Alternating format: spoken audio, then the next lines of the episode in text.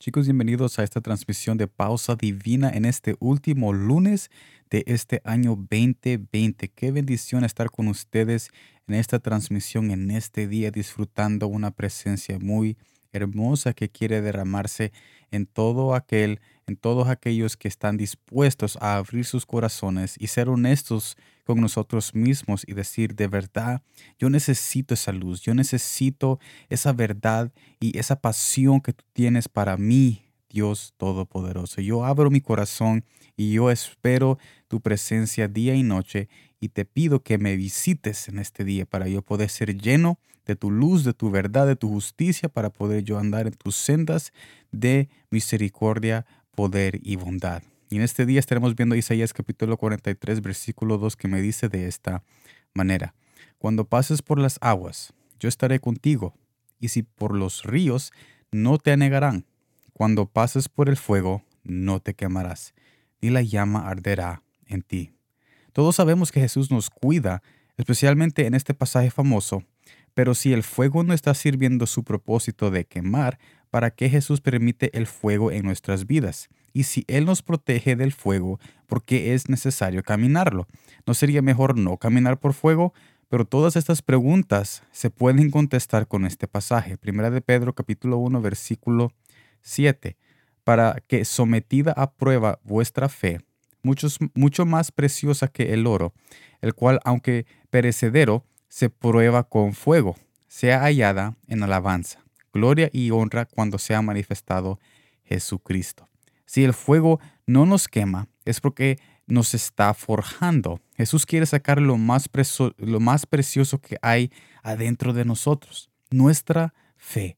Porque nuestra, porque con esa fe que podemos nosotros tener esa visión de lo alto, con esa fe nosotros podemos tener esas visiones de lo alto y podemos tener esa visión de ser algo más que solo carne y huesos, para alcanzar lo que pensábamos no conquistar y ser, y ser gloria a su nombre. En otras palabras, con este mensaje Jesús me está invitando a reconocer de que si el fuego no me está quemando, me está forjando, las pruebas me están forjando, las lágrimas me están forjando.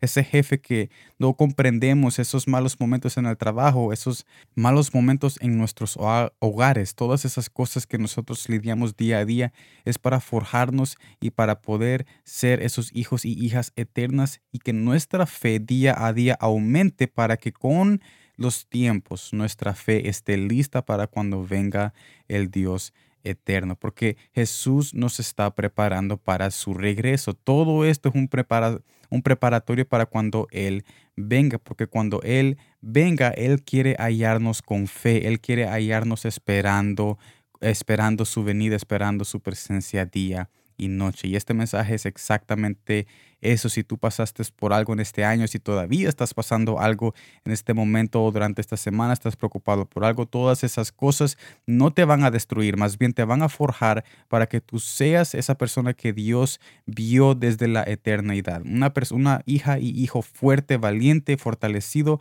en la presencia de Dios. Así que no te no temas cuando tú veas esos obstáculos y esas dificultades, porque todo eso es parte del proceso para que tú seas esa persona preparada y lista para cuando Él regrese, Él te haya luchando y con, y con cara alta y de pie, esperando su venida y esperando esa victoria que Él tiene solamente para ti si tú estás dispuesto a dejarte ir en su voluntad y en sus planes divinos. Así que con este mensaje somos invitados a que nosotros no no, no tengamos miedo a ese fuego y que reconozcamos que ese fuego no nos va a destruir, más bien nos está forjando con los problemas que nosotros tenemos aquí en este planeta. Todo esto es un preparatorio para algo mucho más mejor que viene en el futuro. Así que gracias por estar en esta transmisión. Nos vemos mañana en el nuevo video del martes que es preguntas íntimas con respuestas sencillas. Ese es el último mensaje y el último video que voy a hacer de esa eh, de esa serie. Así que no se los pierdan mañana en ese video del martes y también vamos a estar con la transmisión. Así que los veo mañana muy pronto. Espero de que ustedes eh, tengan una buena noche y disfruten la presencia de nuestro Padre Celestial que está siempre cerca de ustedes. Gracias por todo y gracias por estar aquí conmigo y gracias por el tiempo.